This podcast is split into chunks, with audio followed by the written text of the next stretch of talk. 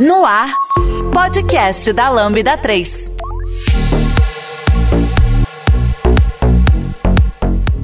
Olá, eu sou Fernando Kuma e esse é o podcast da Lambda 3. Hoje nós vamos falar sobre a participação das pessoas desenvolvedoras na construção do backlog. Aqui comigo hoje estão Daisy Delamura, Ingrid Rawane e Juliano Barbosa. Não se esqueça de dar 5 estrelas no nosso iTunes, porque ajuda a colocar o podcast em destaque. E não deixe de comentar esse episódio no post do blog, em nossas redes sociais e no SoundCloud. Ou se preferir, mande e-mail pra gente no podcast.lambda3.com.br. Bom, galera, é isso, né? Vamos falar sobre né, a participação, a, a gente se intrometendo na, nos assuntos da, de negócio.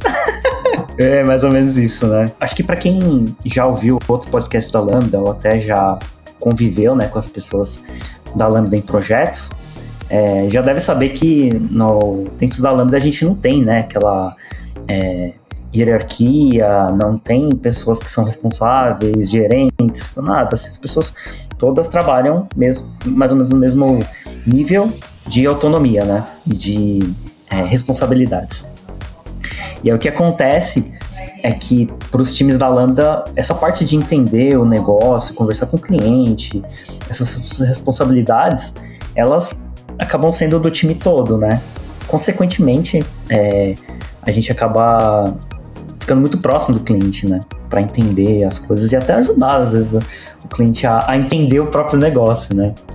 É, e aí é, a gente pode entrar já no, nos primeiros assuntos, que é, é as pessoas desenvolvedoras ajudando o cliente a, a identificar os requisitos que são relevantes, né? que é basicamente o, o fato do, dessas pessoas desenvolvedoras estarem perto né, do, da implementação, sabendo tecnicamente como vai ser resolvido os problemas, ajuda a gente a ficar numa posição em que a gente consegue também ouvir o lado do negócio e conseguir ir, ir guiando para saber o que, que, faz sentido a gente priorizar e até quebrar, né, no, no final das contas. Mas é, Digam aí, assim, dos projetos que vocês já passaram, vocês sentiram que foi tranquilo, assim, para ajudar os clientes a, achar esses requisitos que são mais relevantes? Que normalmente eles não são tão, tão óbvios, né? Às vezes até até pra gente que tá de, de perto ali, ou que já tá entendendo um pouco o negócio do cliente, às vezes é difícil entender o que realmente entrega valor, né, pro, pro negócio.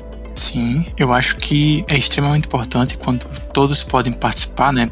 Porque a gente acaba contribuindo com uma visão multi. uma visão múltipla, né? E cada um tem o seu background que acaba contribuindo bastante. Até citando um outro ponto antes, antes de responder a pergunta mais específica, é, eu acho que ajuda muito quando o cliente, o, os envolvidos estão abertos a receber esse feedback, né? Porque eu acho que é uma cultura muito assim diferente sentido de que tá todo mundo ali participando, né? Tanto que o perfil de dev que a gente costuma fomentar, né? É o, é o dev que pergunta, né? O dev que meio que se intromete realmente assim no bom sentido, né? Então já aconteceu algumas vezes de uma pessoa de negócio sugerir um, um requisito ali, sugerir uma funcionalidade e a gente perguntar, né? E a gente perguntar e meio que começar aquelas, meio que aquele ciclo de perguntas, sabe? Por que você vai fazer isso? Para quê? Precisa mesmo disso? Pode não ser, ser dessa outra forma aqui? E assim, muitas vezes, né, acontece de realmente o requisito mudar e a gente conseguir contribuir. Assim, a gente geralmente a gente não tem um contexto de negócio completo, né? Mas a gente tem ali uma visão técnica e também às vezes mais pragmática, né? A gente entende como que aquilo vai interferir tecnicamente, ou sei lá, pode ter uma questão de tempo a mais que demorar, ou então a gente como usuário a gente consegue contribuir com uma visão importante também. Então, mais de uma vez, né, a gente consegue de alguma forma ou melhorar o requisito, ou então trazer um insight bem interessante. É, não sei o que, o que as meninas têm de mais importante, mas podem comentar também. É, aqui na Lambda, né, no time de desenvolvedores, a gente sempre participa ativamente nas reuniões, nas discussões, desde o início do projeto. Então, para a gente entender o negócio, a gente faz perguntas, muitas perguntas, igual o Juliano colocou, né? E eu acho muito importante essas perguntas porque através delas a gente consegue identificar lacunas, né? Oportunidade de melhoria, porque quando a gente começa a questionar, o cliente para e pensa, poxa, eu não tinha pensado nesse ponto ainda que você perguntou. Realmente é uma lacuna, né? É, de repente uma ineficiência ali do, do, do, fluxo que eles colocaram. Então, aí a gente consegue o quê? junto com, com, o cliente a identificar esses requisitos relevantes, né? A gente começa daí a peneirar o que realmente importa para o momento, para aquilo que a gente vai entregar ali, né, no primeiro momento, e o que, que dá para ficar para depois. Eu acho isso muito importante, né? Além de tudo, né, não só por ser time de dev e ter um, um conhecimento mais técnico de como vai aplicar as funcionalidades, mas eu acho que é, vem muito também de ser uma cabeça de fora, sabe? É uma pessoa de fora do contexto, que precisa entender aquele contexto. Então ela vai fazer perguntas, né? Ela vai levantar pontos. Então eu acho que isso contribui muito com o cliente. É, eu acho também que o cliente ele já conhece muito do seu negócio e tem horas que ele acaba não aprofundando em muitos pontos por achar aquilo que já, já é muito óbvio, algo do tipo.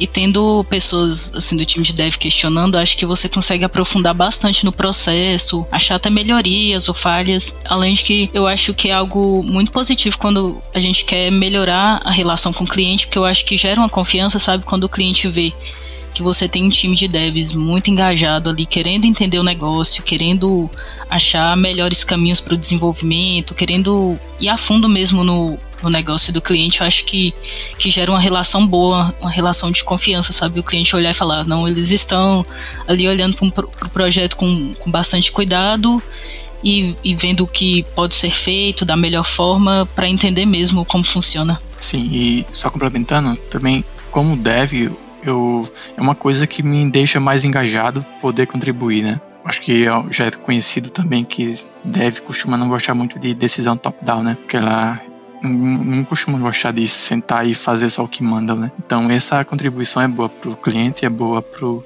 deve, né? Então todo mundo fica um pouco mais feliz, eu acho. Eu acho que uma coisa importante também nisso na hora de né, ajudar a analisar os requisitos é que nós devs a gente tem bastante conhecimento tecnológico. A gente tendo esse, esse conhecimento né, das capacidades e das limitações tecnológicas, a gente consegue o que? Identificar qual requisito que é viável tecnicamente e propor solução adequada para o negócio, né? Dependendo do, da necessidade aí do, do cliente. Então, acho que isso é, isso é bastante importante também. É bem interessante, né? Eu tô pensando agora, eu já participei do projeto, acho que com o Juliano ainda não participei nenhum projeto, mas com a Ingrid e com a Deise já, né? A gente já trabalhou no projeto juntos. E eu lembro que nas discussões que a gente tinha com o cliente, realmente, né? Às vezes começa a perguntar, ah, é, nessa história aqui a gente quer esse comportamento. Aí você começa a perguntar, ah, tá, mas isso aqui? E quando acontecer isso aqui? E quando acontecer tal coisa? Aí você vê a pessoa que tá ali né, escrevendo as histórias falando assim, putz, é verdade, como é que a gente vai tratar isso, né? E é legal porque é, é o que o, o, vocês estavam falando, né? A gente começa a ganhar mais confiança do cliente, porque em algum momento o cliente começa até pensar assim, caramba, eles estão pegando coisas que nem a gente tinha percebido, né? Que, que a gente tem que tratar no comportamento aqui. E acho que uma, uma das coisas interessantes também é que a gente, por estar acostumado a quebrar né, as histórias, tentar deixar as coisas mais é, menores, né, para fazer pequenas entregas, a gente consegue até ajudar o cliente a entender, né, que tudo bem não saber, o, uma parte do fluxo. Ah, eu não sei exatamente como que eu vou tratar esse comportamento. Tá tudo bem. Vamos escrever um.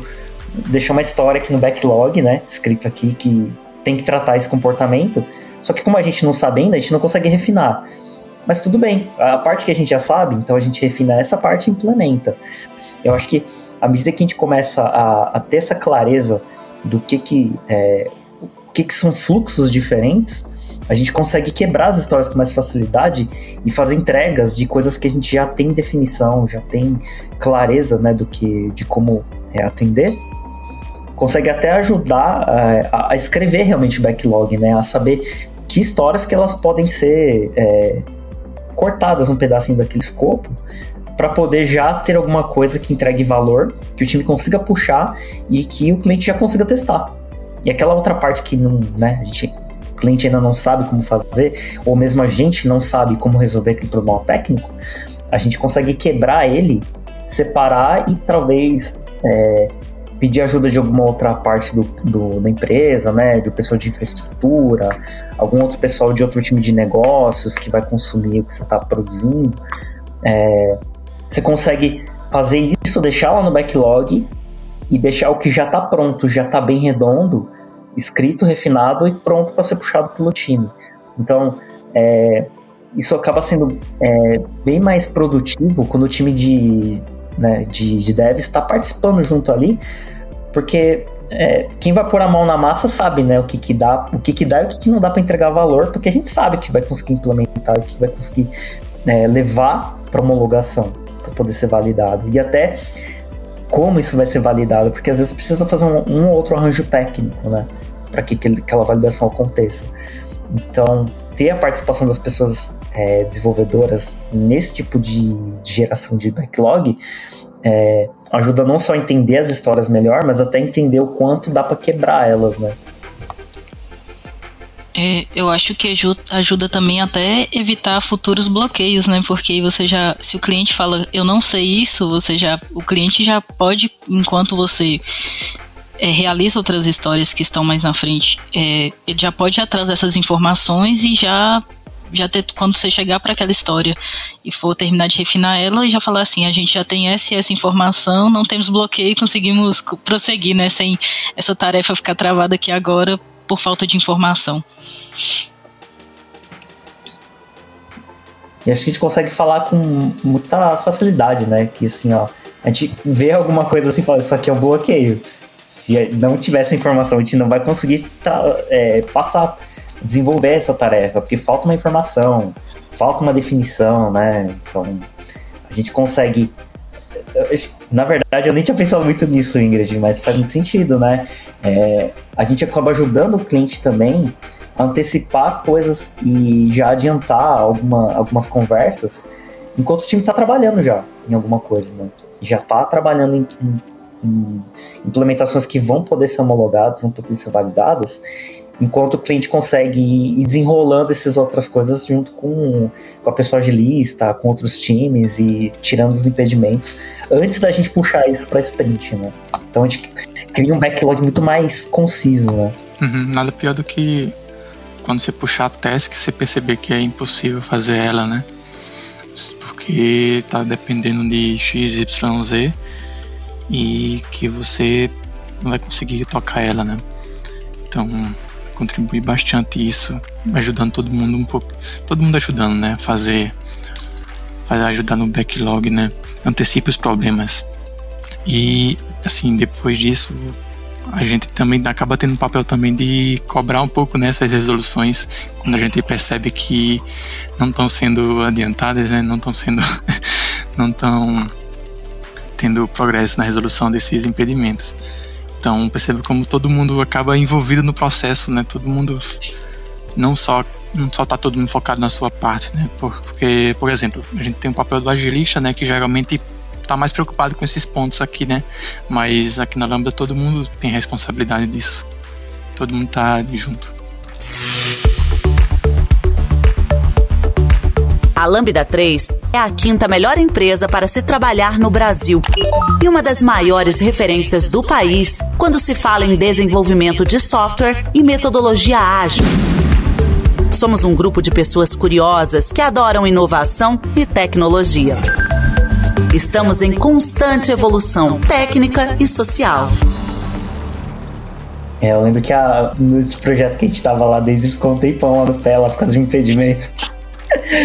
Que na verdade o cliente mesmo acho que não entendia, né, Daisy? O próprio cliente não entendia o que era esse impedimento.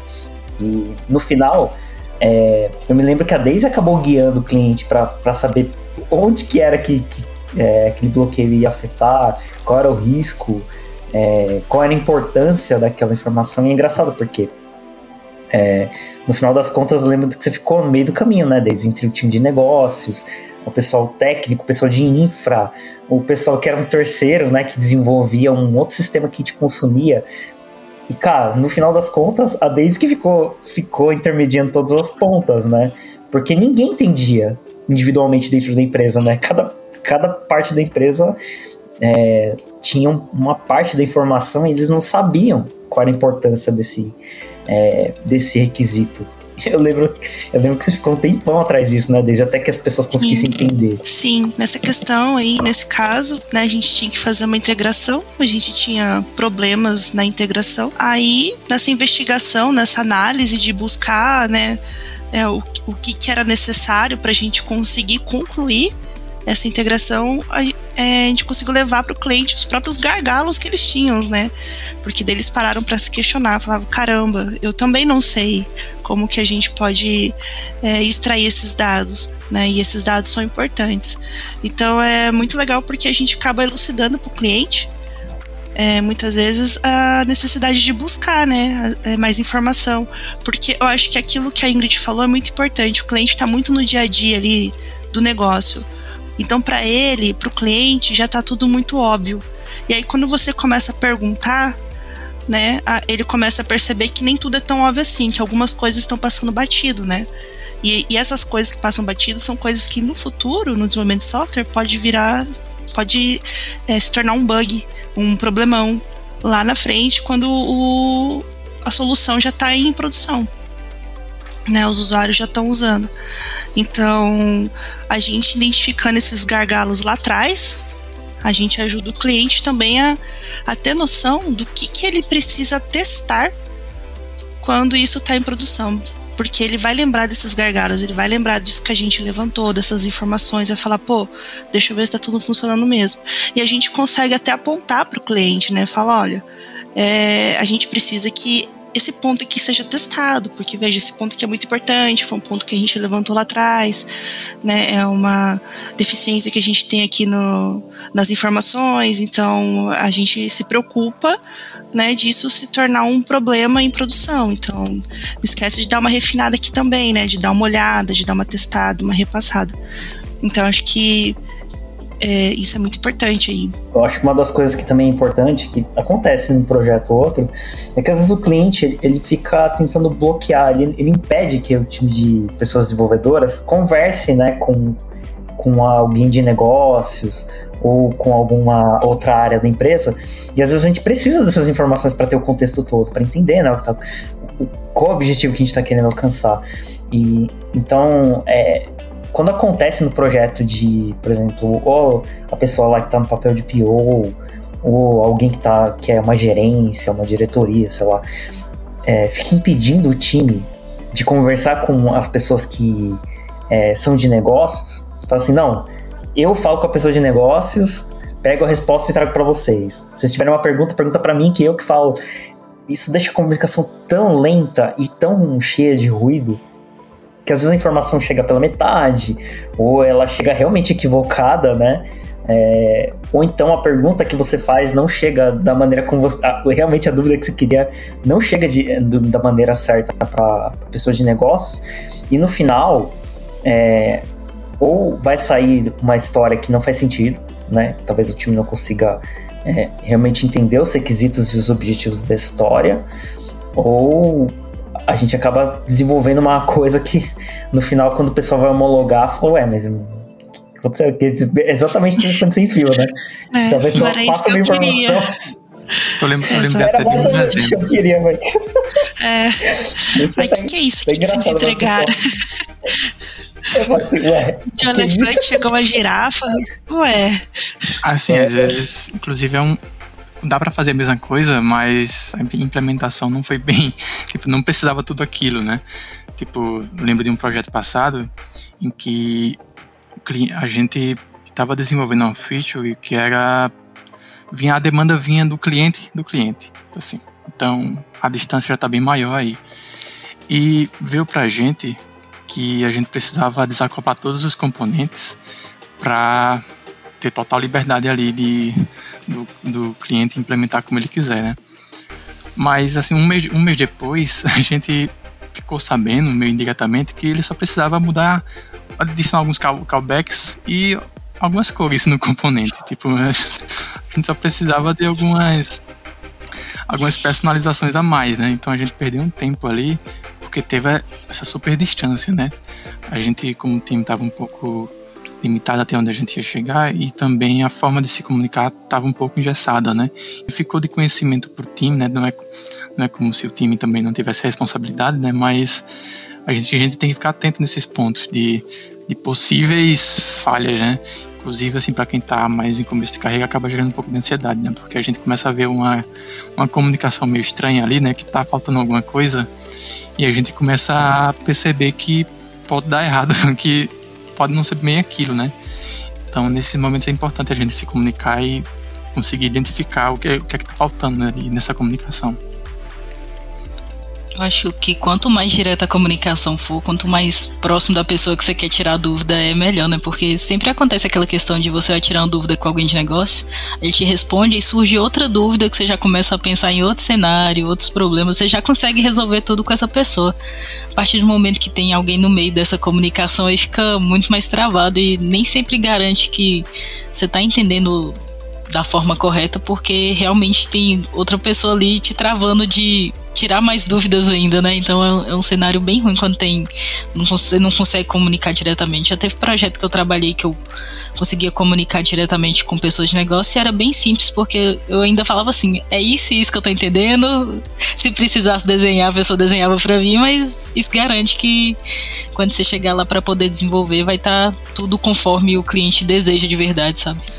É, eu acho que o, a participação do, da gente né, na construção do backlog e refinando as tarefas é, é uma coisa que ajuda a melhorar essa comunicação, porque às vezes o cliente, a cultura do cliente já é uma comunicação mais ruidosa.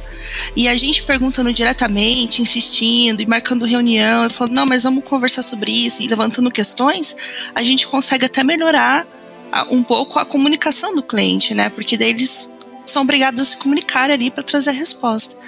Então, mesmo quando às vezes tem uma, uma pessoa assim que está travando, né, que quer ficar entre a gente e, e as pessoas envolvidas né, no cliente, é, a gente participando de forma mais ativa, a gente consegue também fazer com que essa pessoa perceba que é importante que a gente tenha essas informações, que é importante que essa comunicação seja mais abrangente, né, que todo mundo converse. Porque no final das contas, né, a gente joga tudo no mesmo time a gente quer colaborar com o cliente, né? Então a gente quer entregar o melhor para o cliente, a gente quer fazer um bom trabalho. Não é só chegar lá, fazer um código, né? Um chachim chachum, pronto, tá, é isso. E aí a, os responsáveis que se virem, né? Vamos supor assim, é, quem pediu isso não escreveu a história muito bem, que, que depois aí se explique. Não, é, não, a gente não trabalha desse jeito, né? A gente quer sempre entregar qualidade, o melhor. E a gente gosta de entregar valor, né? A gente gosta de entregar valor. Então, a melhor forma de entregar valor é entender o que, que é valor para o cliente, né? E para isso, todo mundo tem que estar envolvido. E um ponto disso de refinar as tarefas do backlog, uma coisa que eu acho muito importante, que eu acho muito legal quando a gente vai refinar, é quando a gente é que a gente tem que quebrar, né, tudo em itens menores. E às vezes quando a gente começa a fazer essa separação em pequenas tarefinhas, é, a gente começa a pegar outros gargalos, porque daí a gente começa a pensar mais em ações. Ó, isso aqui entrega isso, aqui entrega isso, aqui entrega isso. A, B e C pra gente entregar aí o que a gente queria. E aí a gente começa a pensar também, pô, mas pera lá, esse D aqui que a gente escreveu aqui dessa, dessa ação ainda não está muito claro. Aí a gente volta, né, marca uma reunião com o cliente, passa mais um pente fino, entende aí o que tem que fazer e continua a quebrar as histórias em histórias menores. Então, assim, é, eu acho que para um projeto ele ter sucesso é importante, né, a gente participar dos processos, os desenvolvedores participarem dos processos, porque é a gente coloca a mão na massa, né? A gente que está ali no dia a dia, né? Então, acho legal isso. É, eu acho que uma coisa legal sobre isso de escrever histórias também que de refinar né, as, as tarefas do backlog, que eu aprendi até com, com a Daisy e com o Fernando no último projeto que a gente trabalhou, que quanto mais próxima essa relação que a gente tem do cliente, a gente consegue escrever histórias melhores do ponto de vista de negócios, porque acho que a gente que é dev, a gente acaba indo pro lado de escrever coisas muito técnicas, né? Aí quando outra pessoa chega no time, ou você precisa depois de algum tempo revisar aquela, aquele item de novo, e você fica assim, meu Deus, mas isso ainda faz sentido, algo tipo. Então a gente treina esse lado também de escrever algo que tanto uma pessoa de negócios quanto alguém da área de desenvolvimento consiga entender e, pregar, e pegar para desenvolvimento, sabe? Eu acho que essa relação com com cliente assim dessa parte mais próxima também ajuda muito nisso e faz a gente exercitar isso que não é algo que a gente que é dev, geralmente não é todo lugar que a gente exercita essa parte de porque a gente geralmente tem o costume de pegar a história e falar assim, ah, eu vou desenvolver isso de tal e tal jeito, mas o porquê para solucionar qual problema, né? Acho que faz bastante diferença quando a gente tá bem próximo do cliente, porque, né, à medida que a gente vai refinando, entendendo como é que a gente vai implementar e vai entregar esse valor, consequentemente a gente começa a extrair quais são os critérios de aceite, né, dessas histórias. O que que o cliente está esperando que a gente entregue quando a gente terminar isso, subir para homologação, o que, que ele espera que esteja lá né, disponível para ser testado. Então, é, eu acho que é, as pessoas que são de negócios normalmente não estão tão acostumadas com esses termos, com essas definições de critérios de aceite, por exemplo. E a gente, como pessoas que estão querendo entregar valor, né, como você falou, Ingrid, a gente quer que a pessoa teste aquilo e entregue valor para ela, que faça o que ela estava esperando, né? Tipo, putz, eu queria que esse campo aqui ficasse de outra cor quando digitar o valor errado. E isso é um critério de aceite para a gente acho que é mais simples, porque a gente já tem esse conceito muito bem enraizado né, na nossa cabeça. Uma vez que a gente tem um critério de aceite, a gente vai buscar atingir ele para poder atingir né, o, aquela entrega de valor. Então, é, quando a gente, se a gente deixa isso só para as pessoas de negócio, ou só para as pessoas que não estão acostumadas lá, ou que não vão puxar esse card, né, ou não vão atuar nisso, talvez escrever critérios de aceite não faça tanto sentido e passe batido, né? Mas para gente que vai puxar e vai atuar nessas tarefas, né, nessas demandas, os critérios de aceite são muito importantes. Isso ajuda a guiar o que, que tem que estar tá entregue no final, né? O que, que a gente, o que, que tem que estar tá funcionando no final para a gente considerar que aquela, aquela demanda foi finalizada. Então, eu acho que quanto mais distante a gente fica de participar desses refinamentos, né, descrita dos detalhes do que vai ser feito, a chance de de ter critérios de aceite que não talvez não ajudem o time a guiar né, o que vai ser feito, a chance disso passar batida é muito grande, assim, de faltar né, esses critérios. Talvez quando chegue na mão das pessoas que vão escrever a, a implementação mesmo dessas histórias, a gente escreva e não atinja nada do que é esperado, né? Por quem pediu aquela, aquela história, né? Aquela demanda. Então, quanto mais próximo a gente está e participa dessa construção né, das histórias, acho que mais redonda ela fica para quem vai atuar. Porque a gente sabe o que precisa, consequentemente vai buscar, né? E vai questionar cada vez mais o cliente ou as pessoas de negócio até que a gente tenha todas as informações disponíveis para poder atuar com mais segurança, né? A Lambda 3 é uma empresa de tecnologia com expertise comprovada na construção de produtos digitais e soluções customizadas de ponta a ponta, que transformam o seu negócio para uma nova realidade.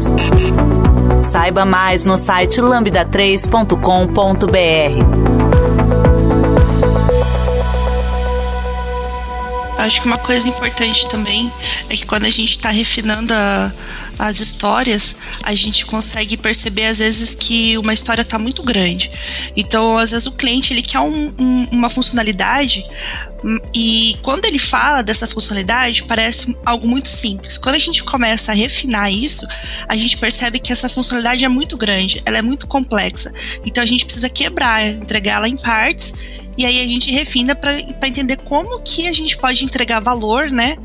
É, quebrando essa, essa funcionalidade em partes. Porque, na verdade, uma funcionalidade que ele fala, né, que o cliente traz pra gente, a gente percebe que são três coisas. Então são três funcionalidades. Tá, é aquele botão, que quando o cliente fala assim, ah, é só um botão, aquele botão faz três coisas diferentes. Então a gente precisa, né, entregar três valores diferentes. E aí a gente consegue também a, a separar os trabalhos, né? Porque e, e, tendo essa comunicação, fazendo isso parte do cliente, o cliente não pensa assim, poxa, mas se entregou só um, o botão que faz três coisas, ele entregar, eles entregaram fazendo só uma. Mas a gente, a comunicação foi clara, a gente refinou, a gente colocou os critérios de aceite para aquela história, que a gente entregar só um valor mesmo. Aí o cliente pensa, pô, tem valor sendo entregue aqui, pelo menos o botão já tá fazendo isso, agora vamos para outra parte que a gente precisa refinar também. Então eu acho isso muito importante, sabe? Porque da, de ponto de vista de negócio, às vezes tudo parece muito simples. E aí quando a gente começa a desvendar o, a, as formas, os caminhos, né, para chegar no objetivo, a gente percebe que nem tudo é tão simples assim. Na verdade, na maior parte das vezes é, tem muita coisa envolvida, né? Às vezes outros sistemas, né? Outros sistemas do cliente que às vezes não está desenvolvido ainda, não está pronto, né? A gente tem que fazer chamadas é, externas que, que o cliente ainda não tem as chaves, a gente precisa disso, ele precisa correr às vezes com alguma alguma licença que o cliente ainda não tem. Então a gente começa a desvendar, sabe, esses pormenores que fazem toda a diferença. Porque se a gente não refina, se a gente não, não passa por tudo isso, a hora que a gente vai desenvolver, a gente fala, e agora? para onde eu corro? Então, em algum momento vai ter que acontecer. Então, quanto antes, melhor, né? Quanto antes as perguntas chegarem, a gente entender o que, que é importante. E o cliente, é, e o, junto com o cliente, né? O cliente junto, participando desse processo todo que a gente está entendendo que é importante. E, ah, nossa, faz toda a diferença. Toda a diferença na hora de implementar. Sim, e aí tá. sim, o dev só vai codar, né? E aí sim, porque tá tudo, tá tudo redondo. Sim, é isso aí. Acho que eu tenho dois pontos. Assim, primeiro que é muito bom quando você tem uma comunicação onde você perguntar e questionar não é visto como má vontade, né? Acho que eu já trabalhei em, locais onde você questionar e dizer que aquilo dali não vai dar certo por causa de ponto X é tido como se você não quisesse fazer a tarefa, né? Mas quando a gente tira essa barreira da desconfiança, né, e passa a confiar e entender que a gente tá junto para é, para resolver aquele problema, né? E para a gente, quanto antes resolver, melhor também. E quanto menos problema dá, também é melhor. Então é bom porque todo mundo tá alinhado, né? Todo mundo tá junto no mesmo objetivo. Então, muito importante quando a gente tem uma, uma não vou dizer nem confiança do ponto de vista de intimidade, mas esse profissionalismo de que tá todo mundo junto para fazer esse fazer o projeto funcionar, fazer aquela funcionalidade funcionar e a gente só quer ter menos problemas quando for resolver, porque sempre vai, vai ter algum problema, né? E sempre pode voltar, pode, assim, né? não vou, não vou, não é dizer que o problema não existe que vai deixar ele invisível ali para sempre. E outro ponto também, acho que a Daisy comentou, né? Agora sim o dev vai codar, né? Vai só codar. Então, não sei se aqui tem alguém com mais experiência, né, já passou por mais locais, né? Mas eu ainda não, não trabalhei no local onde a tarefa chegava prontinha para mim. Eu acho que eu tenho quase como um mito, não sei se não sei se você já trabalha em algum local, né? Mas eu imagino que sempre tem problema quando vem uma tarefa prontinha para você para você programar. Tanto que, assim, tanto que pode tá, ter alguma coisa errada que passou desapercebido ali, ou então você simplesmente que prefere, prefere fazer de outra forma, né? Porque quando vem um. É, me diga o que fazer, né? Não me diga como exatamente fazer, porque isso faz parte do meu trabalho também, definir como que eu vou fazer aquilo. Então, assim, não sei, não sei, como eu já passei por alguma empresa que recebia as tarefas tudo certinho, bonitinho assim, já aumentava problema, como é que era? Ou Daisy também, Ingrid? Prontinho, prontinho não. Todo mundo balança a É. sempre, sempre vem alguma coisa, sempre tem um porém ali, né? Você fala, ai caramba. você puxa aquela tarefa e fala assim, vou puxar essa daqui porque tá tranquilo, acho que eu vou, eu vou ficar de boa aqui. Aí você começa a mexer, começa a futucar, aí você fala, caraca, como é que eu vou pegar esse valor? Como é que eu vou fazer isso aqui? E aí, eu acho que nessa hora faz muito sentido que a gente tenha uma proximidade com outros times e com o pessoal de negócios para negociar.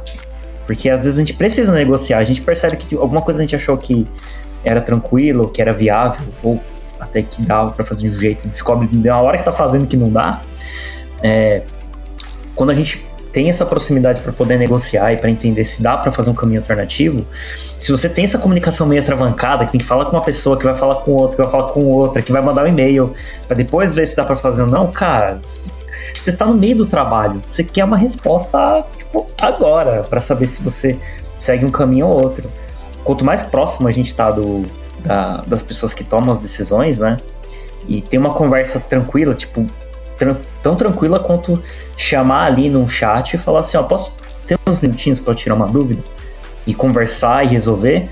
Cara, isso faz toda a diferença para conseguir fazer o projeto andar com mais tranquilidade, mais facilidade, né? Porque senão a gente fica patinando. Inclusive a gente começa é, meio que seguindo, né? Assim, é, esse exemplo que a Daisy deu, né? De, de um botão lá que faz três coisas que a gente descobre que dá para quebrar em três né, demandas, três tarefas, e às vezes o cliente não percebe que dá para quebrar isso em três pedaços. É, e às vezes a pessoa fala assim: não, mas é, eu preciso das três coisas, desses, desses três, porque a funcionalidade é tudo junto. E aí acontece, por exemplo, que, que o que a Daisy falou, ah, existe um serviço que não está no ar ainda, não dá para fazer isso, não, não, tem como, porque tem um pedaço, desse, um desses três não tem como fazer porque não tem como implementar a integração, porque a integração, sei lá, não existe ainda. E aí o que acontece? É, eu acho que a proximidade do time ajuda a gente a, a conversar e negociar e ajudar o cliente a entender que não é porque a gente não está fazendo aquela tarefa naquele momento que ele não, que não vai ser feito aquele pedaço. Quer dizer só que aquilo não é prioridade agora. Então, tem muito cliente que fala assim, a gente fala assim, olha, é, a gente se conseguiu quebrar essa demanda em três, em três histórias que formam essa feature, vai? Só que ela pode ser entregue em três pedaços que entregam valor cada uma delas, né? Tipo, entrega uma parte do, do valor que você quer. A gente pode entregar nesses três pedaços e a pessoa já ir validando e testando. Ah, não, mas putz, não, mas tem que estar as três. Como é, como é que eu vou subir para produção com uma? Eu assim, calma, não vai subir para produção com uma. Mas é, a gente quer entregar o valor rápido para poder validar e receber feedbacks e fazer ajustes. Eu acho que é, a nossa visão, né, e, e, saber que a gente consegue quebrar, integrar e, e saber ter, ter a clareza de que a gente consegue entregar um pedaço não quer dizer que para entregar a outra parte a gente vai ter que desfazer tudo que a gente fez antes para poder juntar esses pedaços. É um incremento. É uma melhoria daquela primeira parte que a gente já implementou. Eu acho que é, eu acho que todo mundo aqui já deve ter passado por isso, né? Que, que a gente fala assim, olha, isso aqui dá pra gente fazer, não, não fazer agora, fazer depois. Não, mas não, tem que fazer agora. Calma. é isso, assim, a, a, gente. Aí, aí cabe a gente, né, explicar aqui não é porque a gente não tá fazendo agora que a gente tá falando que não vai fazer nunca mais, olha. É, é agora ou nunca. Quer se livrar, né? Não. A gente não quer se livrar da é. Então a gente tem que ter muita segurança na hora de conversar e passar essa mensagem de que a gente conseguiu quebrar essa história em pedaços menores, né? Essa demanda. E que tudo aquilo vai ser implementado. Mas na hora em que for possível, a hora que for viável, a hora que tiver é, todos os requisitos atendidos para a gente conseguir atuar nisso e que talvez faça sentido não priorizar isso agora. Priorizar só o que dá para validar já, né? O que, que, já entrega valor. Acho que a gente ter a proximidade com, com o cliente, ganhar confiança, né? Que é o que a gente já estava falando antes.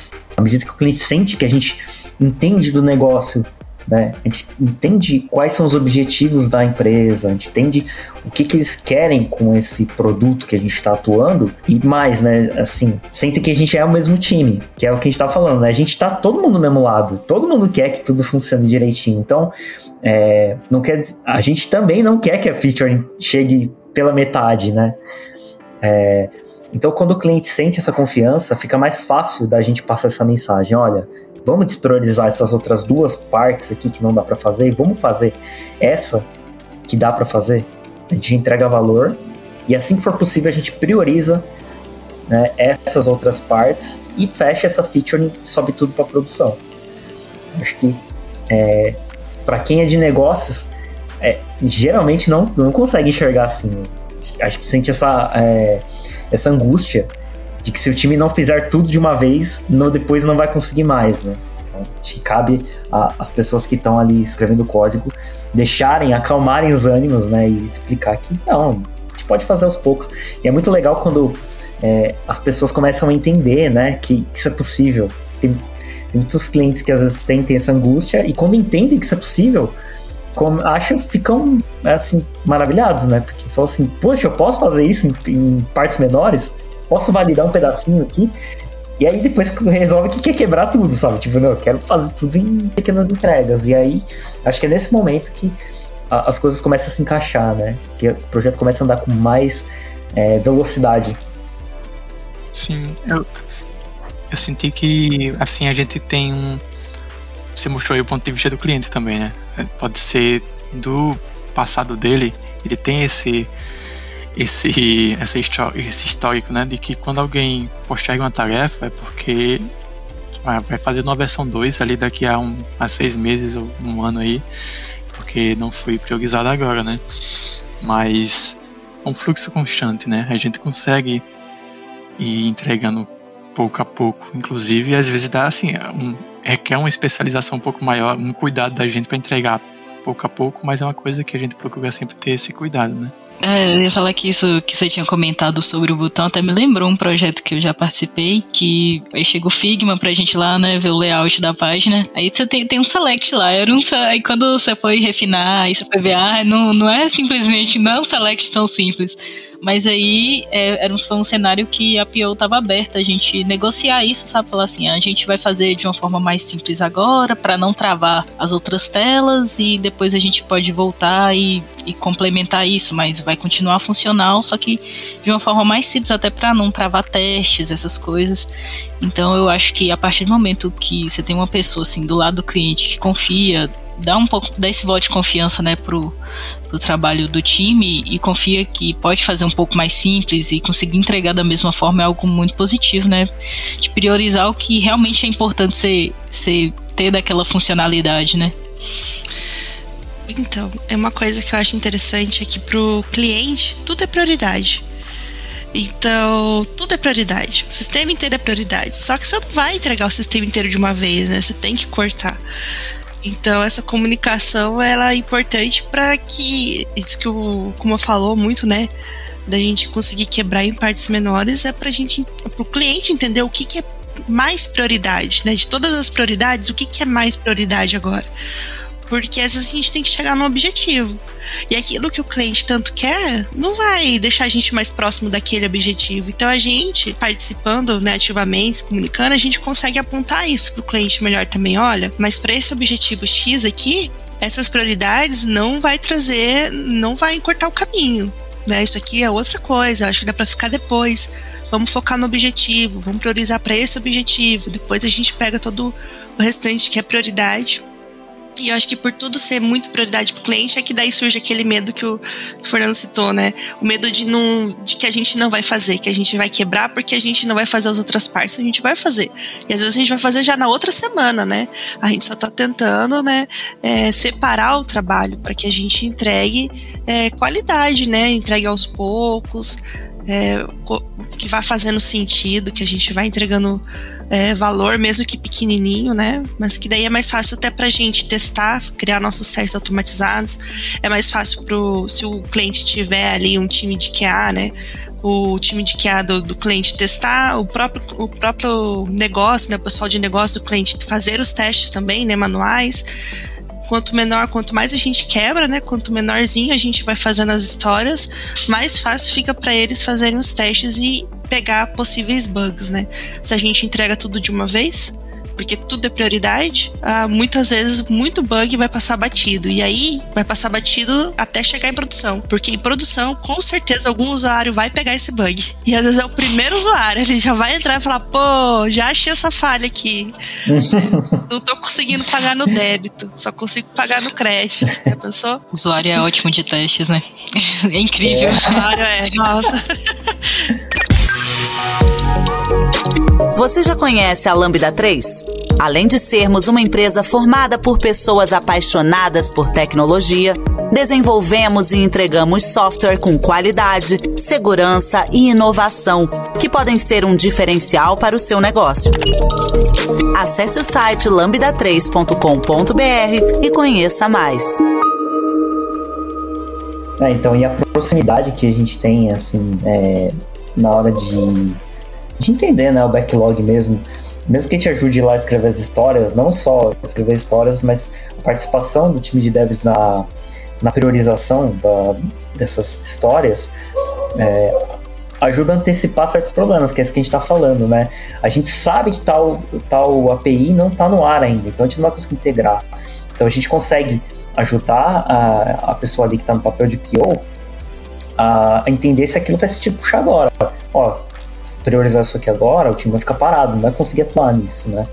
É, faz sentido puxar agora?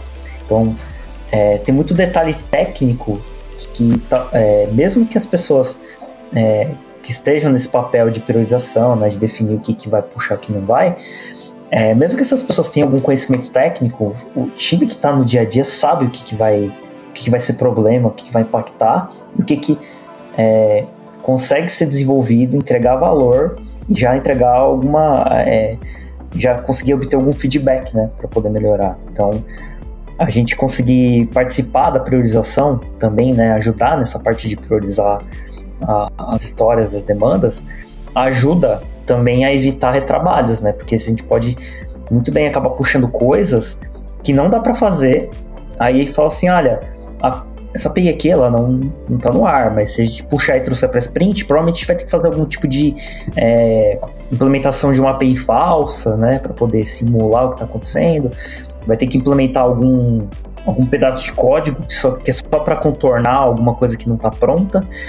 E depois a gente vai ter que remover esse código, né? Ou vai ter que desfazer alguma coisa que a gente fez. Ou seja, você vai fazer um trabalho que você já sabe que vai jogar fora por causa de uma priorização que não foi, não fez sentido tecnicamente. Se o time permite fazer isso, consequentemente o time está assumindo que ele vai ter que ter trabalho lá no futuro. Tudo que a gente está falando aqui, conversando, eu acho que para quem estiver ouvindo vai parecer tudo muito óbvio, né? Ah, mas isso é óbvio. Ah, mas isso não sei o quê. Mas, cara, sem uma comunicação ali no tete a tete com o cliente, por mais óbvio que seja, nossa, aparece cada probleminha assim que se você não estiver ali perto, você não pega. Né? Isso passa batido e esses erros acontecem, né? Então, acho que, que isso é, é, bem assim, é interessante quem não pratica colocar em prática, tentar sempre trazer o cliente para perto, né?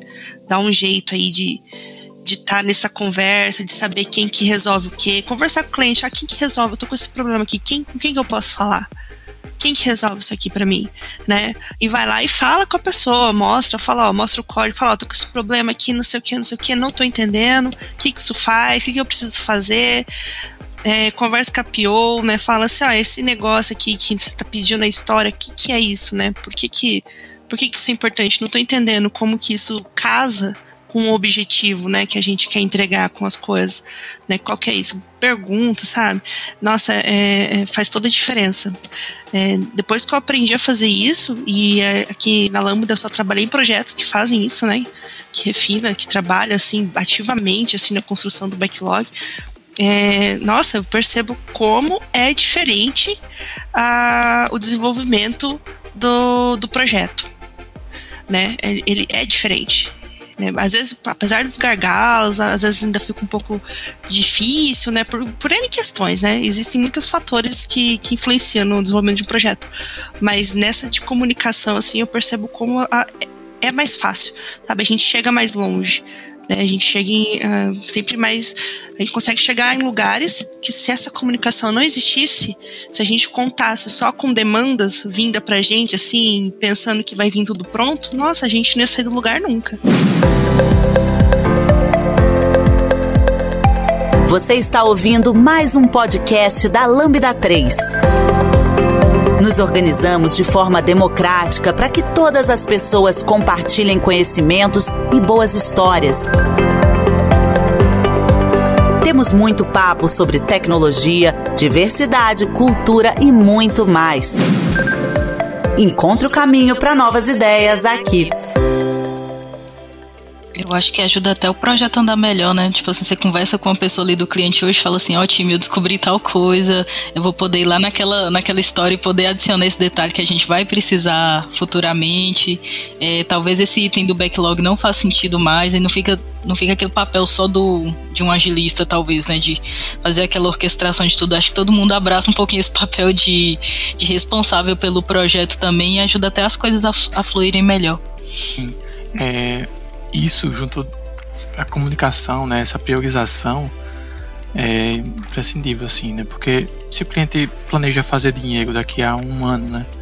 E a gente consegue reduzir esse ponto, extraindo as features principais que vai gerar dinheiro, né? É, eu acho muito curioso quando eu estou com, consumindo algum produto, né? E eu vejo que ele tem um conjunto de features bem tão limitadas ali, só que o que ele faz é muito bom, sabe? Tipo, vou citar um exemplo aqui, mas é, tem pessoal de. que eu, tem um jogo que eu jogo de celular, que é o Marvel Snap, que eu jogo em jogo de cartas, né? E assim, ele lançou só com a ranqueada. Tipo, só tem a opção de jogar ranqueada.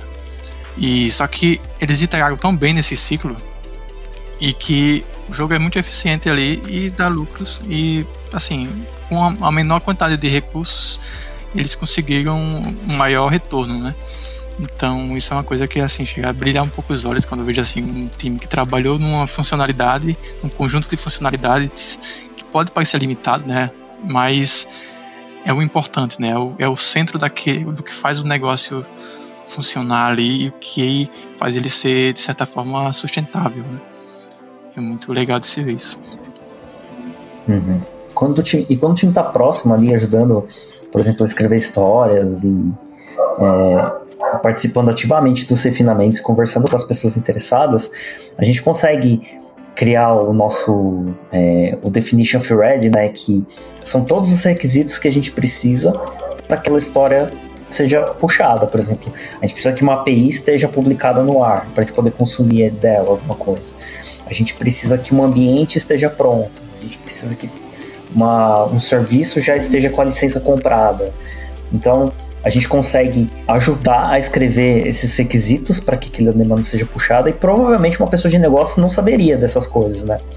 Então, a gente que sabe que a gente vai precisar consumir esses serviços ou esses, é, essas ferramentas, a gente consegue colocar isso na história e consegue é, mostrar e deixar bem explícito para quem está priorizando que aquela tarefa ela não consegue ser puxada naquele momento. Ó, tá vendo? Esses requisitos para a gente poder trabalhar, eles não estão atendidos. E não é assim, tipo, uma, uma coisa meio mágica, meio mística, né? É bem fato, é um fato. A gente fala, tá vendo essa API? Ela tá publicada? Não. Então, consequentemente, não vai ter de onde trazer essa informação. Essa ferramenta, ela tá com a licença comprada? Não. Consequentemente, a gente não vai conseguir usar. A gente consegue colocar todos os requisitos daquela história e também ajudar a criar os critérios de aceite né, das histórias e mostrar que talvez é, não dê para atingir certos objetivos daqueles critérios de aceite por causa de uma limitação daquela história. Então, a gente começa a, a criar é, uma base, né, o backlog com argumentos muito fortes, muito sólidos, para que a pessoa saiba, tome a decisão de priorizar aquilo ou não. Ela não vai, por exemplo, eu preciso despriorizar isso aqui, e não é porque assim, ah, porque eu não gostei dessa história, porque ela é mais feinha, eu vou deixar ela de lado. É, pode, a, a pessoa pode tomar a decisão de despriorizar por uma razão muito forte. Tipo, eu não tenho esses pré-requisitos atendidos, consequentemente, não tem como puxar isso porque o time vai. Ou ele não vai conseguir trabalhar vai parar, ou ele vai fazer um monte de código de contorno para poder atender meio falso ali, que depois ele vai ter que desfazer. Então, esse é o trabalho jogado fora. É, então, quando a gente delega isso, ou o time não se preocupa em participar disso, ou participa, mas não tá lá, mas tá, tá só de corpo presente, né? Não tá presente ali realmente participando da construção desse backlog. Acontece que muita coisa vai ser priorizada e na hora de atuar, a gente vai descobrir coisas que, lógico, né? Como o Juliano falou, muita coisa que a gente não consegue prever tudo. Mas muita coisa que talvez o time conseguisse prever e entender que não dá pra puxar aquela história, às vezes o time não se importou, deixou priorizar, não falou nada, puxa pra sprint, aí quando olha, fala, ah, isso aqui não dá pra fazer. Não dá pra fazer porque não tem API. E aí, se, se a comunicação não, não é muito próxima, é, se ela não flui bem, o que acontece é que normalmente o time para, para, cruza os braços e fica esperando de algum a API ficar subir no ar. E é isso. Tipo, o projeto começa a ficar lento e começa a não andar e começa a ficar desgastante. Porque aí a, o pessoal de negócio fica bravo porque as coisas não saem, o pessoal de, do time de desenvolvimento fica bravo porque os requisitos não foram atendidos pessoal dos requisitos não tá nem aí, porque não tá nem sabendo de nada. Você vê que a, a comunicação, quanto mais próxima ela for, e quanto mais o time de desenvolvimento participar dessas decisões e conseguir trazer argumentos para as pessoas tomarem as decisões, é, mais fluido fica o projeto. Eu acho que é, a gente ajuda a alinhar as expectativas de todo mundo. E esse é o ponto, porque se você para para pensar, a, o time que está desenvolvendo pondo a mão no código é, a, é, exatamente o ponto em que une todas as pontas, né? É, é, aquele lugar que vai puxar o pessoal de negócios, o pessoal dos fornecedores, é, a expectativa do cliente final. E a gente vai conseguir ajudar as pessoas que tomam a decisão a priorizarem melhor, assim, né? A entenderem por que priorizar ou não. E é, aí, nesse ponto, acho que é muito importante a gente lembrar, né, e ressaltar que as pessoas desenvolvedoras não devem tomar decisões de priorização de negócio. A gente não deve escolher o que a gente vai fazer. Porque quem deve tomar essa decisão são é, as pessoas que estão lá no papel de PO, né? Que, que, tão, que são as pessoas que vão cuidar do produto, vão definir o que é importante ou não ser entregue, qual é a prioridade das coisas. Mas é, é nosso papel levar todos os argumentos e dar todos a, todas a, as ferramentas né, e, e, as informações que essas pessoas precisam para tomar essa decisão. E, e sempre, né, é, tá ali para tirar qualquer dúvida e apoiar no que precisar. É, a gente leva os questionamentos, levanta os riscos, mas a palavra final é do cliente, né? A gente pode levar todos os argumentos do mundo, mas se o cliente falar quero A, tudo bem, a gente faz A, né? Mas nosso papel é levar esses argumentos, né? No final das contas. Uma coisa que eu acho muito importante na hora de priorizar, que o Fernando falou um pouco ali, é, dessas, da, de priorizar as tarefas, né? É isso de alinhar as expectativas do cliente. Porque quando a gente começa a priorizar as coisas e refinar as histórias, a gente consegue é, chegar num MVP, né? Que é o produto mínimo viável. Né? Então, por exemplo, sei lá, o cliente quer. Deixa eu pensar no exemplo. O cliente quer um traje do, do Homem-Aranha de tecnologia avançada, com inteligência artificial. Aí você fala assim, cara, dois meses, não vai dar. Não vai dar. Para dois meses, a gente consegue entregar o mínimo produto viável. Vai ser um traje tradicional. Ele não faz nada, mas é um traje. Aí depois a gente pode aí conversar o escopo e de repente colocar ali. Agora a gente vai deixar ele à prova de bala né? E a gente combina né, um prazo e, e vai indo. E depois a gente faz o que? A gente vai aprimorando esse traje, a gente vai colocando, daí a teia aprimorada, inteligência artificial avançada e tudo mais. E só que assim, a gente só vai conseguir chegar nisso priorizando, né? É, refinando as histórias, se comunicando com o cliente, priorizando e mostrando para ele, falar, ó, pra gente fazer isso nesse prazo que você quer, porque assim, cliente trabalha muito com prazo, né? Todo cliente tem prazo. Todo cliente, quando ele contrata uma consultoria, imagina que ele quer o projeto para ontem. Né? Porque é uma necessidade do cliente. Se ele está contratando, é uma necessidade. Né? E ele precisa daquilo. Então, quanto mais rápido aquilo estiver pronto, melhor para ele. Só que muitas vezes o prazo é apertado. E o cliente quer um milhão de coisas. Né? Então, uma das formas da gente ajudar o cliente a entender o que, que realmente é importante e o que, que realmente é real, entregável naquele prazo que ele quer, é essa comunicação, é priorizando, é refinando, é esse diálogo que a gente, que a gente falou tudo aqui, né, com o cliente. É, alinhar a expectativa pode ser também algo para ter um caminho mais rápido para chegar onde o cliente quer, né? Não quer dizer que sempre vai, ter, vai aumentar o prazo, vai ficar algo muito extenso, que eu acho que o cliente tem muito medo disso. Mas talvez é só uma alternativa. A gente pode alinhar as expectativas e o, o time vir com essas sugestões, né, de alternativas de caminho para poder atingir um objetivo, né? Sim, é, nesse caso a gente começa ali com um macacão, né, como o traje do, do Homem-Aranha, e depois a gente vai adicionando funcionalidades nele. Mas o core, né, o principal do produto é aquilo que a gente discutiu e a gente chegou no, o que é o necessário, né? O que é que é necessário para converter clientes, por exemplo, né? O que é necessário para manter os nossos clientes na base, né? Então, acho que no final de tudo isso aqui que a gente está conversando, né, é isso, né? Chegar num um produto que faça sentido, né? E se não fizer sentido, que a gente descubra o quanto antes. Porque se não fizer sentido, pode pode ser interessante a gente repensar algumas funcionalidades ou então se adicionar outras. Por exemplo, a gente conversou sobre quebrar uma feature em três. A gente pode começar pela mais simples, uma que dá para começar a utilizar, né?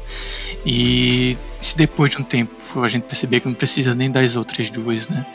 E não é uma coisa tão incomum de acontecer, porque uhum. é melhor você ter um sistema que o usuário usa todas as funcionalidades ali que ele interage bem do que ter mil funcionalidades que o, o usuário nem clica, né? Tanto até até por questões de usabilidade também, né? A gente, é importante a gente ter o essencial ali. A gente costuma usar alguns aplicativos que é comum é, eles tirarem coisas, né? Moverem coisas ali que não são muito importantes. Uhum. É, então, e quando a gente começa a, a gerar a, a, um backlog bem conciso, né? Bem, bem sólido, e o time consegue estimar, né? Para times que estimam é, as histórias, né? os PBIs lá, e, e conseguem e trabalham com iterações, seja tipo Independente de, de o framework ou de como o time faz a gestão, normalmente a gente faz, sei lá, umas checagens é, de tempos em tempos, né? Em certos períodos. Por Scrum vai ser durante, né, no final de uma sprint, ou para o Kanban, um certo período de tempo, lá, a gente vai fazendo umas checagens. Uma vez que, que a gente sabe, né, que, que o time começa a entender e entender a sua velocidade, saber quanto entrega, né, dentro desses períodos, a gente consegue fazer com que as pessoas que estão esperando aquelas entregas entendam com que o time se comprometeu. Quanto mais o time participa da, da escrita dessas histórias e da priorização, né, e até do que entra para dentro de cada iteração dessa, é, a gente começa a, a, deixar o cliente um pouco mais tranquilo, porque sabe assim, olha, nessas próximas duas semanas de trabalho, que seja, o time se comprometeu com essas cinco entregas. Então é isso. No final dessa semana, é essas cinco entregas que vão chegar ali no. vão estar tá, vão tá lá em homologação. Não que, não que a gente vai esperar as duas semanas para entregar tudo, mas à medida que vai. Que, que, o time vai terminando, já vai subindo, vai disponibilizando, a pessoa já vai testando. Mas o fato é que no final das duas semanas, você, a pessoa sabe que ela tem que esperar, né? Então ela não, ela não vai esperar que no final das duas semanas ela vai ter o sistema inteiro dela. Ela sabe que no final das duas semanas ela, ela vai ter o que o time se comprometeu a entregar. Então, é, é isso, é o alinhamento de expectativas, é não esperar mais do que o time tá, tá se comprometendo a fazer, né? E eu acho que é, as pessoas ficam mais tranquilas, né, com isso. É a mesma coisa quando você contrata, sei lá, uma empreiteira para consertar a tua casa lá, né? Se você fala assim para a pessoa, ah, quanto tempo você leva para pintar a minha casa inteira? A pessoa vai falar assim, ah, acho que eu levo uma semana, acho. Mas a pessoa nem sabe. Porque é muito trabalho, assim, trabalho muito grande, a pessoa tá chutando completamente, assim. É, aí você chega depois de uma semana, a pessoa pintou duas paredes. Você fala, caraca, velho, se comprometeu com o trabalho da minha casa inteira, pintou duas paredes. Não, teve problema, não sei o quê. É, é ruim. A tua expectativa, né, tipo, foi frustrada. Mas se você fala assim, ah, quanto que você, você demora para pintar essa parede aqui? Se a pessoa falar uma semana, cara, provavelmente a pessoa vai pintar em uma semana, né? Tipo, pode ter os contratempos, fazer uma coisa ou outra, mas a pessoa sabe que, que no final daquela semana ela vai conseguir. E por mais que você meio que tenha em mente ali que a pessoa provavelmente vai demorar menos tempo que isso, é, no final, se você esperou uma semana, você topou. Ah, beleza. Então é, é essa parede aqui uma semana, né? Tá bom. Passou uma semana, você chega a parede tá pintada, você fala, pô, perfeito. Foi isso que eu contratei a pessoa pra fazer. Tá ótimo. É, eu acho que é mais ou menos isso. É, é a pessoa, é, o time se comprometer com uma entrega e no final é, essa entrega ter sido feita com sucesso, né? Acho que para todo mundo é legal, para quem fez a entrega e para quem recebeu essa entrega. Então, é, quando o time está próximo, ajudando a gerar esse backlog, né? Fica mais fácil do time ter segurança de puxar e se comprometer com essas entregas. Fica bom para todo mundo porque o time tá, sabe o que, que a capacidade que tem, a complexidade que tem do que tá puxando, e que para quem tá recebendo, por mais que não seja o sistema inteiro, né, que a pessoa provavelmente quer, ela sabe que o time se comprometeu com aquilo e entregou aquilo, então tá tudo certo. Então fica todo mundo feliz. Eu acho que isso é importante. É, da, do time de dev estar próximo dessa criação de backlogs, exatamente para ter essa assertividade, né? Para conseguir é, entender a demanda refinar ela, conseguir ajudar o cliente a priorizar o que dá para ser feito realmente ser feito e no final entregar o que se comprometeu. Então, é, não ter essa proximidade deixa isso muito mais difícil, porque o time acaba puxando coisas que nem sabe se dá para fazer ou não. E vai se comprometer com uma entrega que depois quando chegar lá no final, se não entregou, o cliente vai ficar bravo, né? O pessoal lá não vai, vai falar assim, ah, mas prometeu me entregar em duas semanas e não chegou nem na metade, né? Então, É ruim. Para quem já trabalhou em projetos em que não teve a oportunidade de participar da, da, do, da escrita do, do backlog, né? E, ou de ajudar na priorização ou no refinamento, provavelmente já passou por uma situação frustrante dessa. De puxar, ter aquele backlog, aquela coisa gigante de coisas para fazer na interação e não chegar nem na metade. E se sentir assim, tipo, putz, meu, que droga, velho. Não. Tinha muito ruim, sabe? Não consegue fazer nem metade do que tá aqui. E na verdade não é. É porque as pessoas nem sabiam o que estava se comprometendo. Então isso é bem problemático. Né?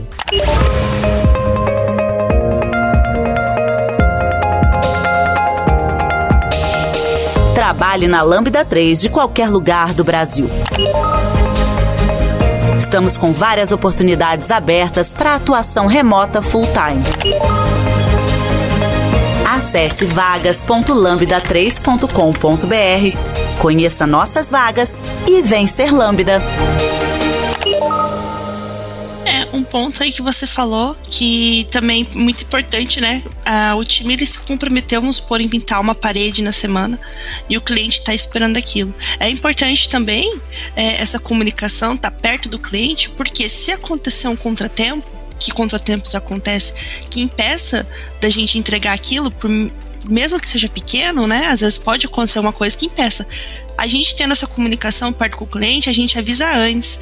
A gente fala, ó, oh, estamos com um problema nesse ponto. Aquelas expectativas, né, que você estava da gente entregar essa parede pintada, não vai acontecer. Então o cliente ele não fica sabendo só também no dia da entrega. Pô, cadê o que eu estava esperando? Não muito antes ele já está sabendo. E, as, e a gente tendo essa comunicação dele saber muito antes, ele às vezes pode até ajudar a resolver o problema, né? A gente fala, resolve aquele problema, resolve aquele, aquele, aquela pedra no meio do caminho ali que atrapalhou a caminhada e fala, pô, não, agora vocês podem continuar. E aí a gente não consegue entregar a parede inteira pintada, mas entrega a metade, mas ele já tá satisfeito. Ele fala, pô, tiveram um problema, mas aí continuaram, já pelo menos metade aqui eles garantiram, né? Mas eu sei o que aconteceu, né? Não deixar assim para aquela surpresa pro final, né? De chegar na data e o cliente fala: cadê? Cadê o que vocês me prometeram que a gente negociou? Ah, então a gente teve um problema lá atrás com integração, com licença, com não sei o que, é, sei lá, é, time inteiro pegou Covid, tá todo mundo doente de cama. Pô, mas ninguém me avisou? Né? Ninguém me avisou? É. E aí, como é que fica, né? Mas é. todo mundo já ouviu isso, né? Pô, é. Exatamente. Quando a gente tá perto do cliente, você sabe até, por exemplo, você tá no meio de desenvolvimento de uma, de um, uma tarefa, se você, poxa, faltou essa informação, nem o cliente lembrou, nem a gente, a gente também deixou passar, você já sabe qual pessoa de negócio você precisa ir buscar para poder ter aquela informação, já conversa com ela ali rápido e já libera seu trabalho, né? Então essa proximidade facilita muito. Sim. E foi algo que você. E, e quando a, a feature, a tarefa lhe dá um problema, né? De certa forma você, você não tem muito o que reclamar também, porque você pensa, ah, a gente fez o possível aqui. É uma coisa muito ruim às vezes quando a gente vê um problema e a gente vai apontar para os outros, né? Ah, porque fulano não, não refinou direito, fulano não escreveu direito, né? Então, o que a gente está meio que defendendo aqui é puxar essa responsabilidade também para o dev. A gente não vai decidir regra do negócio, a gente não vai ser o carro-chefe, né, que vai definir como é que vai ser a, o backlog, né? Mas a gente quer participar, né? A gente está defendendo que a gente tem que participar desse processo porque a gente é influenciado e influencia a forma com que a gente entrega. E influencia também até a nossa nosso, nossa qualidade de vida no trabalho, né? Também a gente sentir que está participando desse procedimento e a gente não está só recebendo recebendo as tarefas ali que podem não estar tá bem definidas e a gente está apático ao resultado daquilo. A gente está diretamente envolvido nesse processo. E muitas vezes quando a gente dá um prazo maior, né, ou então a gente diz, ó, duas semanas, e o cliente, ah, mas isso aí de... fulano disse que faz em uma semana isso aqui. Mas então, a gente tá levando em conta muitas vezes os imprevistos que estão ali dentro também. Ou, ou a gente tá vendo, pensando num nível de qualidade um pouco mais aceitável pra gente, né? Então, a gente tá reduzindo risco de certa forma, pensando naquilo que a gente tem mais segurança de entregar, né? Então, é isso, a gente trazer o nosso trazer as pessoas para perto, melhorar a comunicação e dar esse feedback Uhum. É, e aí, a, a, com a expectativa alinhada, quando a pessoa sabe o que, que ela tá esperando do, do final, né, da entrega, que é isso que a Daisy falou, né, mas por mais que a expectativa era aquela, mas a gente foi alinhando a expectativa, olha, tá dando problemas, a gente tá tendo problemas aqui, acho que a gente não vai conseguir chegar até o final, mas né, até aqui a gente andou. Então, quando você vai alinhando, na hora que chega na entrega, a pessoa já sabe o que está acontecendo. Então, por mais que não seja né, aquela entrega que ela estava esperando, não é um susto, né? Esse é o problema. Imagina se eu chego lá com a minha família, trouxe minha família inteira do Japão para olhar a parede pintada, chegar lá no dia o pessoal fala assim, pô, não pintamos. Caraca, eu trouxe minha família inteira para ver essa parede pintada, como é que assim, como assim pintou? Meu, cara, agora, você, não falou, você não falou pra gente que não tinha pincel, a gente não pintou, cara. É, Meu Deus. É absurdo. Eu falo assim, pô, se tivesse me avisado no meio da semana, eu cancelava a passagem de todo mundo, pô. Caraca, agora tá todo mundo aqui olhando pra parede sem pintar. De tijolinho então, à é vista. Pô, é, é, aí você fala assim, não, olha, a gente conseguiu pintar metade só. Então eu já falo pra minha família, ó, galera, vem, mas ó, vai ver metade pintado só, beleza? Eu, ah, não, vai ser legal, vai ser bonito. E aí tá tudo bem, sabe? Porque o pessoal vai chegar e sabe que vai ver uma metade da parede pintada. Sabe? E vai falar, ai, que bonito, tá chique e tal. Tá tudo bem. O problema é chegar no susto, né? Chegar lá e falar, caramba, eu tava esperando a parede inteira pintada, pintou metade só, velho. Ainda fica aí, ainda fica as paredes. Pô, te enganaram aí, meu. É, então é isso, acho que vale a pena alinhar, né? Acho que o cliente se torna até mais compreensível quando a gente precisa pedir um novo prazo, algo do tipo, que ele sabe, ah, realmente a gente pode ter atrasado entregar alguma coisa, ou foi mais complexo que eu imaginava, porque você trabalhando junto assim, acho que todo mundo começa a ter uma visão um pouco mais igual do processo todo, sabe? Fica aquela questão do cliente imaginando que você é. tá com tudo pronto e você não tá. A expectativa, né, vai propagando, né? De repente você uhum. falou pro seu superior ou então uma pessoa do cliente, quando você vai ver algum dia depois o CEO da empresa, ele está esperando aquilo também, né?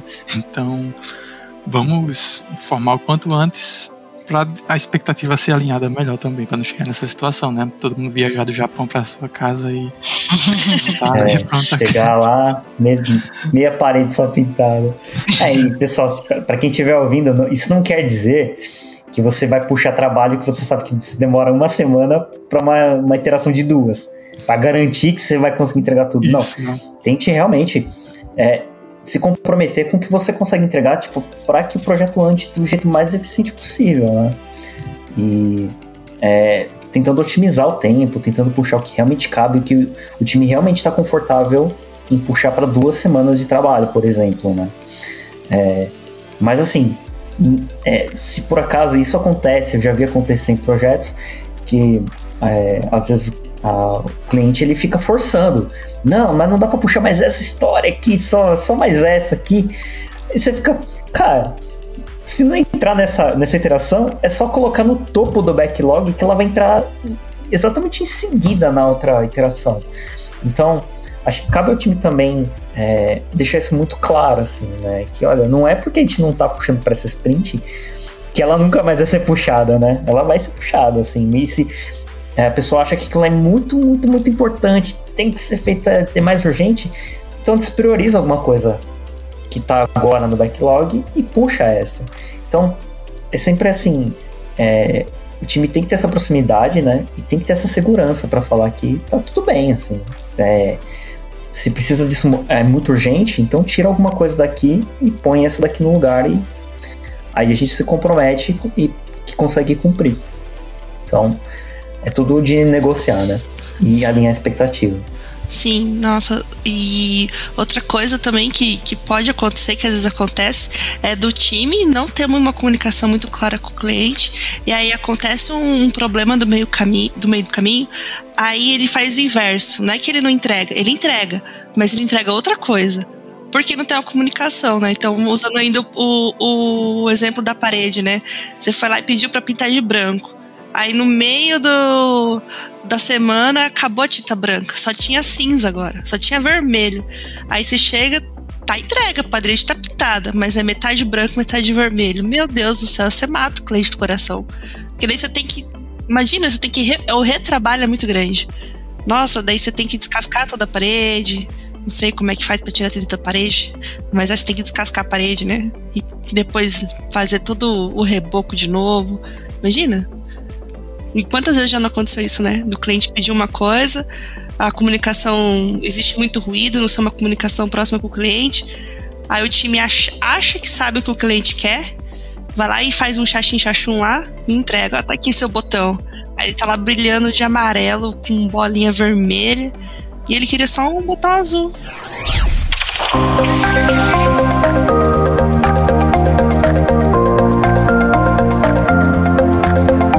Esse podcast é produzido pela Lambda 3, uma empresa de tecnologia inovadora que pode te ajudar em seus maiores desafios. Especializada em desenvolvimento de software, a Lambda 3 tem experiência na entrega de projetos de maneira ampla e contínua, através de metodologias ágeis que fazem a diferença para o seu negócio. Conheça nossas soluções entrando no site lambda3.com.br.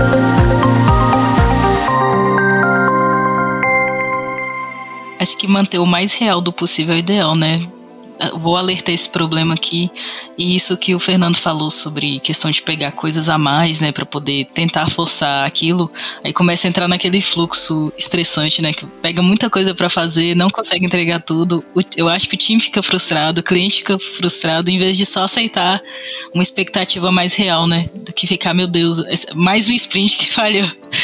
E sprint pode falhar, né? Tudo bem, mas é tipo assim, ficar forçando uma situação e vai ter uma uma conclusão ruim lá na frente. Sim.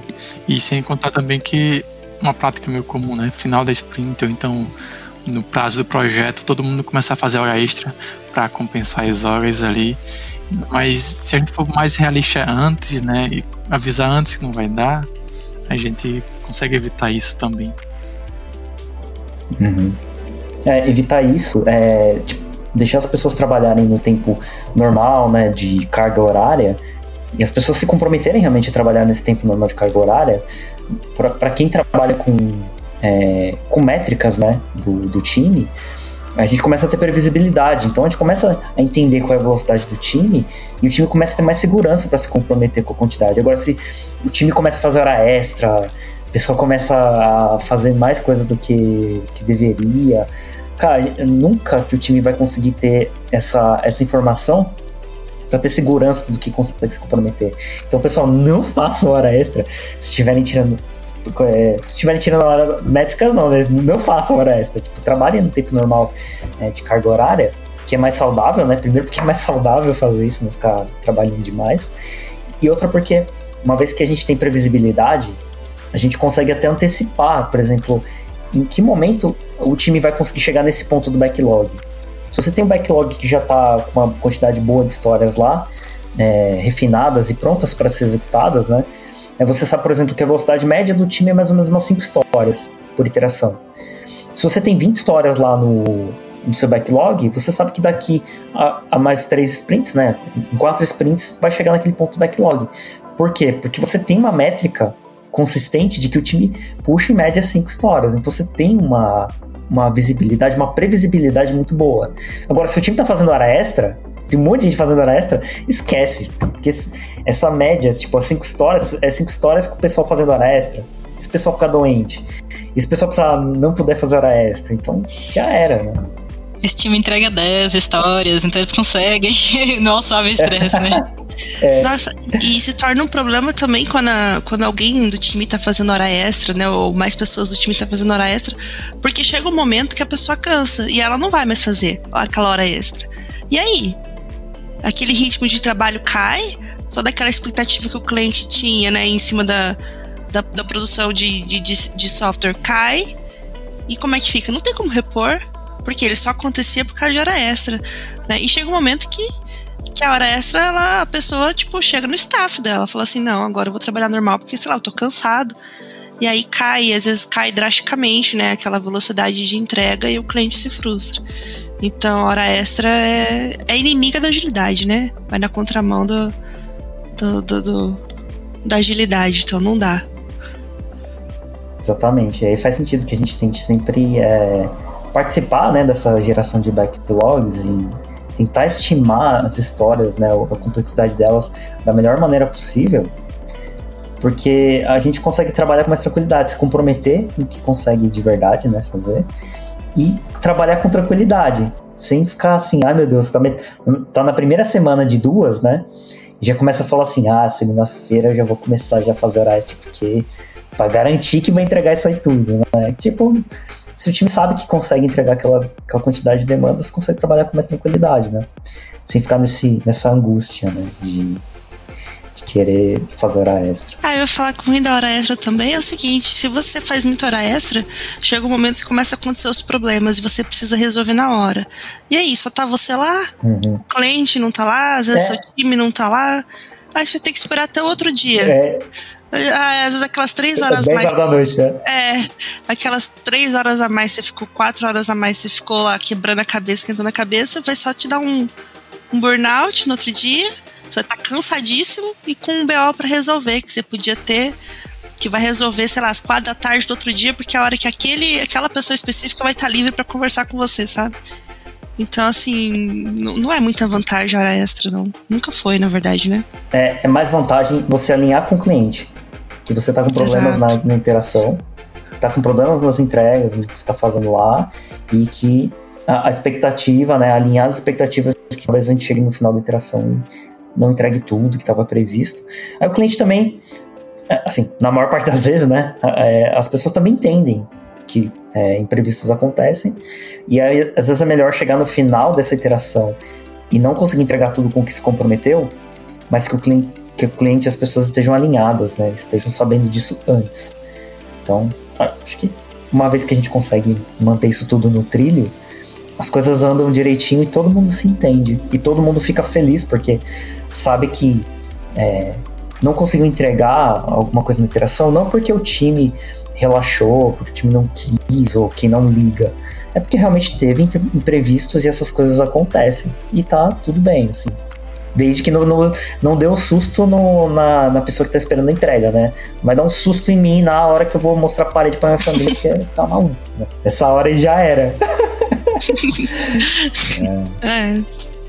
Bom, galera, é, eu acho que conseguimos passar por vários pontos, né? E falar sobre várias coisas que que justificam por que, que é importante uma time de desenvolvimento estar tá próximo do cliente, é, e aí destacando né, alguns pontos que a gente falou, que é identificar requisitos relevantes, refinar as tarefas do backlog, né, participar desse refinamento, priorizar as tarefas, né, ajudar o cliente a priorizar essas tarefas de uma maneira mais eficiente, garantir que o projeto seja desenvolvido né, de forma eficiente, que é entender os pré-requisitos né, dessas histórias, quais são os, as coisas que a gente precisa para que tudo ande direitinho é, e alinhar as expectativas, né? Alinhar as expectativas com, com todo mundo que está envolvido no projeto para que todo mundo saiba o que está acontecendo e não tome o susto que não acontece na última hora, né?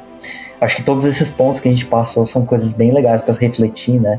E para entender. E se isso não está acontecendo nos times, né? Que quem estiver ouvindo estiver trabalhando, tentar entender por que, que isso não está acontecendo e ver como é que faz, né? Para criar essa proximidade e para que as pessoas também do time de desenvolvimento se comprometam mais, tipo, é, se, se apropriem mais desse trabalho que estão fazendo como uma coisa que é, que é delas também. O produto também passa a ser é, parte da, da responsabilidade, quase como se a gente fosse também stakeholders, né?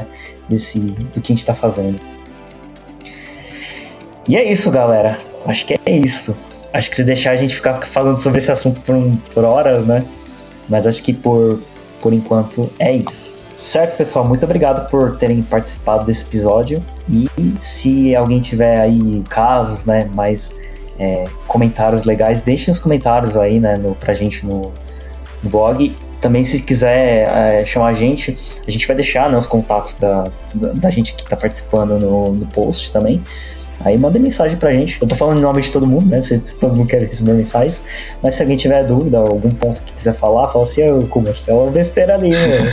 você mandar lá no Twitter ou trocar uma ideia, só chama a gente aí nas redes sociais. Valeu, gente. Certo, galera? Valeu, muito, muito obrigado. obrigada, Valeu, pessoal. Valeu, galera. Muito obrigada. Falou. Falou. Você ouviu mais um episódio do podcast da Lambda 3. Indique para os seus amigos esse podcast. Temos também um feed só com assuntos de tecnologia e outro que mistura assuntos diversos. Toda sexta-feira, sempre com o pessoal animado da Lambda 3.